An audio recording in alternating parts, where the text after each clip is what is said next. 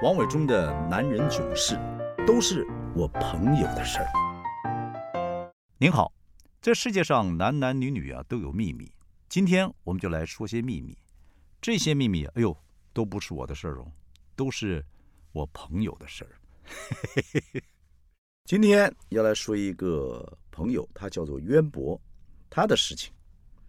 渊博啊是一个导演，在电影圈里面小有名气，但他不是那种。文艺青年啊，文质彬彬的导演，他外形比较像《三国演义》里面的那个张飞，顶了一头这个卷曲长发，看起来壮壮的。他之所以有名，不是因为拍电影，而是有一次他上综艺节目去打片，忽然暴走骂人，哎呀，一骂惊人，收视率窜到第一啊！很多节目就开始邀请他啊，而且设下各种圈套，逼他发火。他也就是半真半假的这种以擅长骂人而走红。这天呢，我跟渊博在一家小酒馆里面见面，他聊起了最近的一个奇遇，哎呀，说的是口沫横飞呀。渊博说，几个月前有个知名的制片包了一个夜店啊包厢，邀请大家有空可以过去狂欢 party 一下。他过去喝点香槟，在舞池里面摇头晃脑的跳舞，忽然看到一群美女。啊，正要搭电梯下楼，其中一个短发的女人，穿着一件黑色短礼服，露出了修长的美腿，露肩，这个胸口啊，不知道是什么材料，拉出了黑色立体大波浪，嘴上抹得正红色的唇膏，艳到凸显肤色的白皙，艳丽中还带着一些知性，哎呀，完全吸引他。在电梯即将关闭的时候。渊博说时迟，那时快，伸手拦住了电梯，像个超人 Superman 一样，哎，就就开门啊，直直的走进去，对着那个特别漂亮女人说：“小姐，你长得也太漂亮了吧？你要不要当我店的女主角？”电梯里面的女人跟她的朋友们被突然冲进电梯的猛张飞吓了一跳，但是听到这番话，哈哈哈哈，全都笑了。其中一个人认出了他，说：“导演啊。”菲菲她是贵妇，没办法拍电影了，你可以找我啊！这话一出，电梯里面女人呢笑成一团。渊博说：“呃，你叫菲菲呀，好名字，真是让人呃想入非非。”哎，对不起，我呃喝多了。美女菲菲笑了笑说：“你不要乱取名字，我的菲有草字头。”渊博看他手上拿着手机，从口袋里拿出自己的手机，按了按，递到菲菲面前说。哎，咱们加个朋友吧。哎，这个让菲菲傻了一下，这么大方啊，这个男的啊，直来直往啊。他向来端庄，正想推辞，没料到朋友把他的手机拿过去，真加了渊博当做朋友。他也只是矜持的，微微的皱皱眉头说：“哎呀，你们真是。”渊博陪这群美人到了门口，站着聊天深夜时分。夜店的门口都是人，有人排队等着入场，有人喝多了坐在路边。这是都市里面喜怒哀乐的一个缩影。在微黄的 LED 路灯之下闲聊，没有几分钟，菲菲的车子来了啊！渊博绅士的帮他开门，菲菲也大方的扶着他的手上车了，给了渊博一个惊心动魄的微笑。渊博忍不住告诉他说：“你的灿烂笑容底下埋着深深的悲哀，有事儿。” Call me。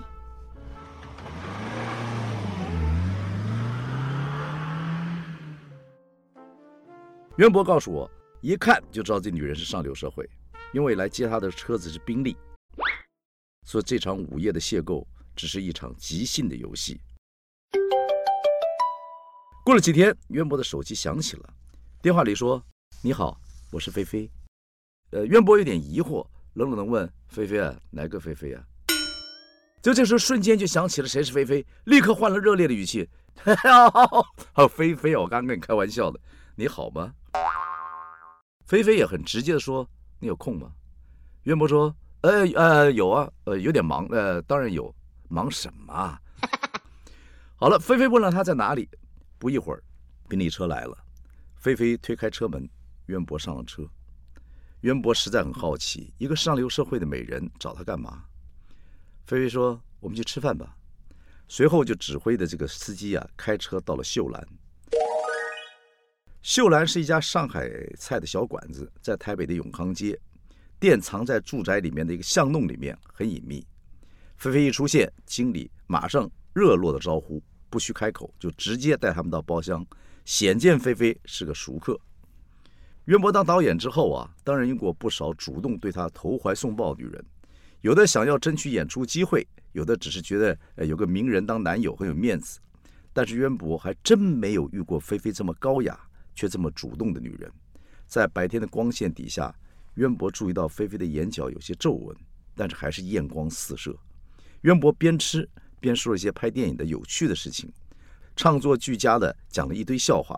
菲菲呀，笑得花枝乱颤，非常开心。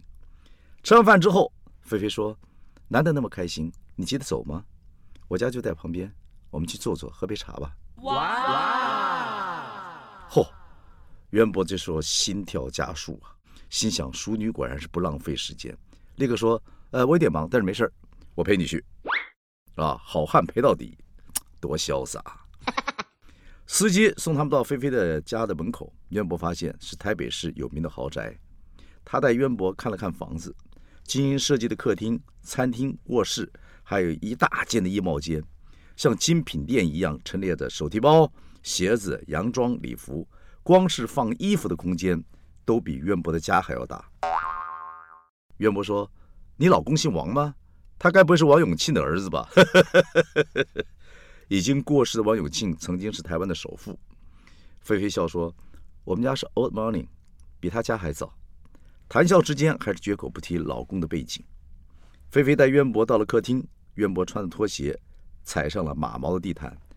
菲菲开口说：“麻烦脱鞋。”渊博赶紧缩脚：“哦，对对对不起。”脱下鞋子再踩上去。菲菲说：“哎，我也习惯了，其实是我婆婆的规定。”她不准大家穿拖鞋上地毯。渊博紧张的左右看看，说：“你你你你婆婆，你你跟公婆住一起啊？”菲菲说：“别担心，家里没人。我公婆啊早搬去美国了，但他啊几十岁的人了，还是什么都管。我就换件衣服，你随便坐。”袁博外形像个猛张飞，心思却非常细腻。他从这个小事可以看出，菲菲的豪门媳妇生涯并不自在，即使婆婆不在家，还是严格遵守。婆婆的规定，菲菲换了件外出服，穿了一件嫩绿色的细金带的小背心，配上白色的小短裤，还怕冷，搭上一件薄的 cashmere 的米色披肩，露出毫无瑕疵、又直又长的美腿。渊博觉得她虽然看出有点年纪，但穿起短裤依旧青春亮眼，露出的长腿白净修长。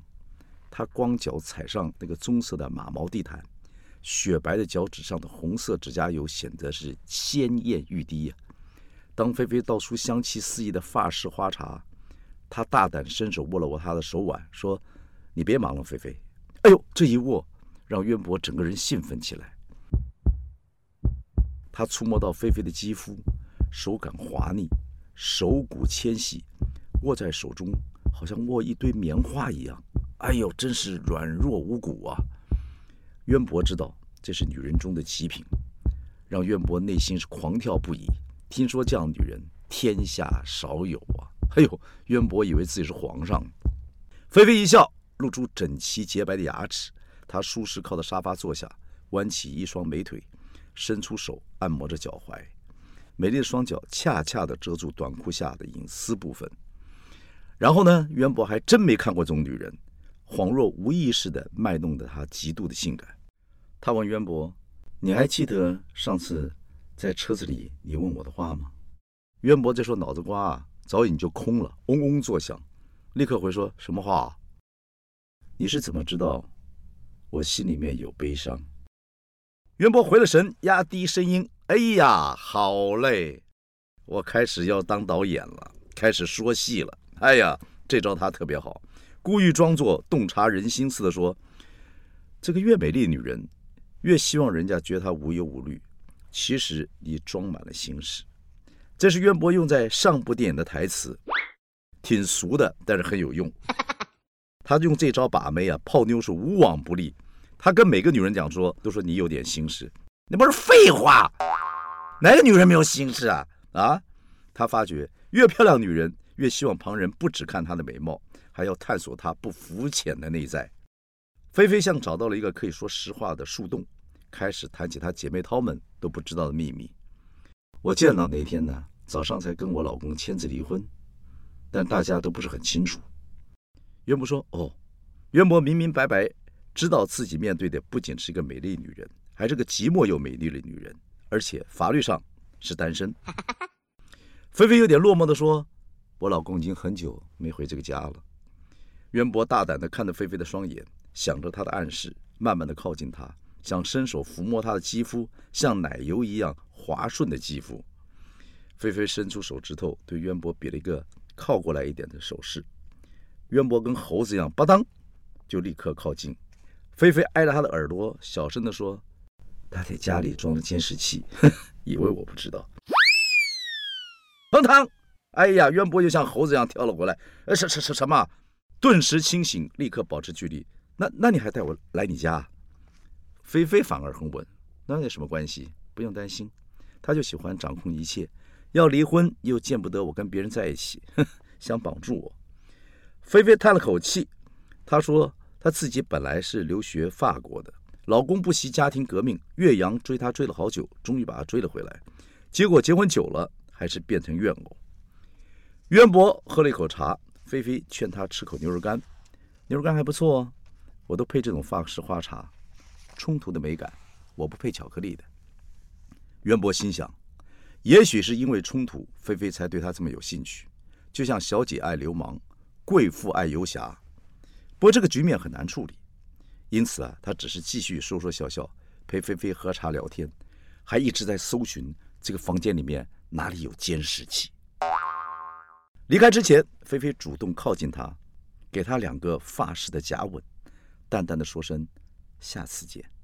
渊博离开的时候，心里有点乐滔滔的感觉，又有点点 好像有点做贼的感觉。他猜这位贵妇已经将近五十岁了，可是却有个少女心。她居然像青春期谈恋爱一样。哎呀，渊博心动了。不久之后，这个贵妇菲菲又打个电话给他，这回他问渊博说：“我可以去你家吗？”渊博一愣。当然说欢迎欢迎，他告诉了菲菲地址。这回他没有搭宾利，这菲菲呀是搭计程车过来的。渊博的家在台北三明路老公寓的二楼，因为房租便宜，所以有些后置啊、简约的工作室啊，他都放在这里。不少电影人贪图方便，也都租屋在附近。渊博就跟一个合作很久的美术指导合租了这层公寓，一半放了美术指导道具，各种诡异风格的人偶。特殊器材让房间看起来有点恐怖。菲菲一进门就吓了一大跳。渊博说：“哎，这是我室友的。”然后直接带他进了渊博的房间。房间里边呢，只有一张沙发，上面罩着一张英国的米字旗，像个 Mini Cooper 一样，看起来呢有点异国情调，exotic。房间里面呢还有一缸鱼啊，鱼缸上的日光灯。把人照得像贫血的外星人，哎，那整个气氛，呃，就是就就就是异闻人士嘛，这个样子。下一秒，渊博已经迫不及待地拉着菲菲坐在沙发上，菲菲主动就解开了风衣，渊博顿时觉得自己中了头奖，因为菲菲她里面穿的类似内衣的这种衣服。哎呀，渊博这时候想说，好嘞。又开始发挥导演的功能，开始说戏了，说的是口沫横飞呀，啊，说的非常有感情。其实这时候渊博是准备脱下长裤，准备大战一场。这时候渊博又压低声音对菲菲说：“菲菲，你站起来一下。”菲菲站起身来，把身上风衣一脱一甩，浑身散发出难以言喻的艳丽与性感。等一等，渊博拉着菲菲离开沙发的前端，菲菲不知道他下一个动作是怎么样。微微张开性感的红唇，诱惑着看着渊博。渊博接着用快动作掀起了沙发上的英国国旗，然后拉出沙发床。空间中突然弥漫着所有的灰尘，菲菲忍不住哈啾打了一个呃很性感的喷嚏。渊博迅速拿出的床单枕头，空气中隐约有一种小小的霉味。渊博马上坐在床上，床垫发出“哎呦”的弹簧声。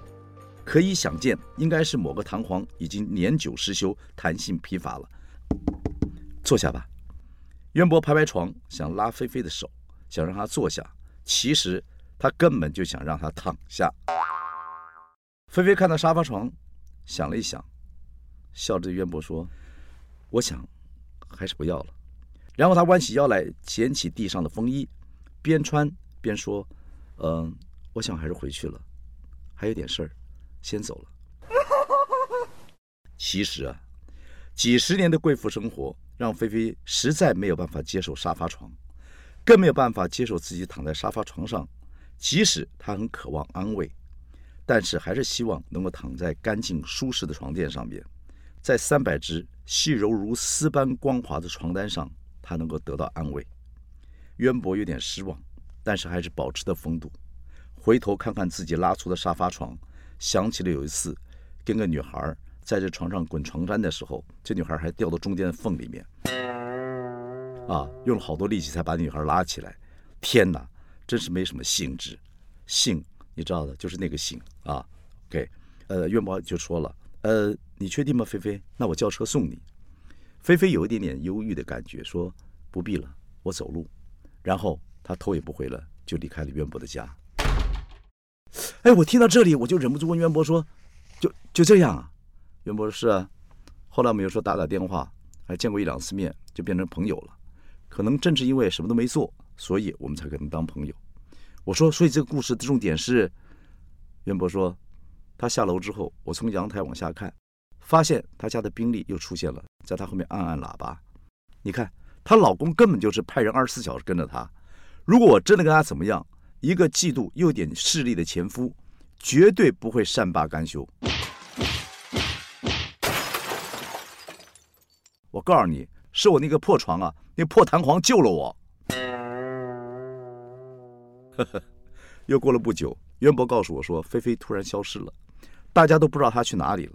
听说她老公的公司经营不善，很可能已经潜逃出境，只是不知道菲菲是不是还跟着他。后来渊博还常想起菲菲，胜似每次搭电梯，还是充满了希望，希望电梯开门的时候能够看到菲菲。当然。并没有。后来，渊博找到了一个他想念菲菲的时候如何安慰自己的方法。因为菲菲长像谁呢？像美国好莱坞明星华伦比提的太太安奈特·班宁。不过，安奈特·班宁的电影太少了，所以啊，他还是经常想起菲菲。这个也算是一段渊博的都市奇遇。各位，在诺大的都市里面。你有过这种奇遇吗？啊？你问我什么？问我有没有这种奇遇过？呃，没有。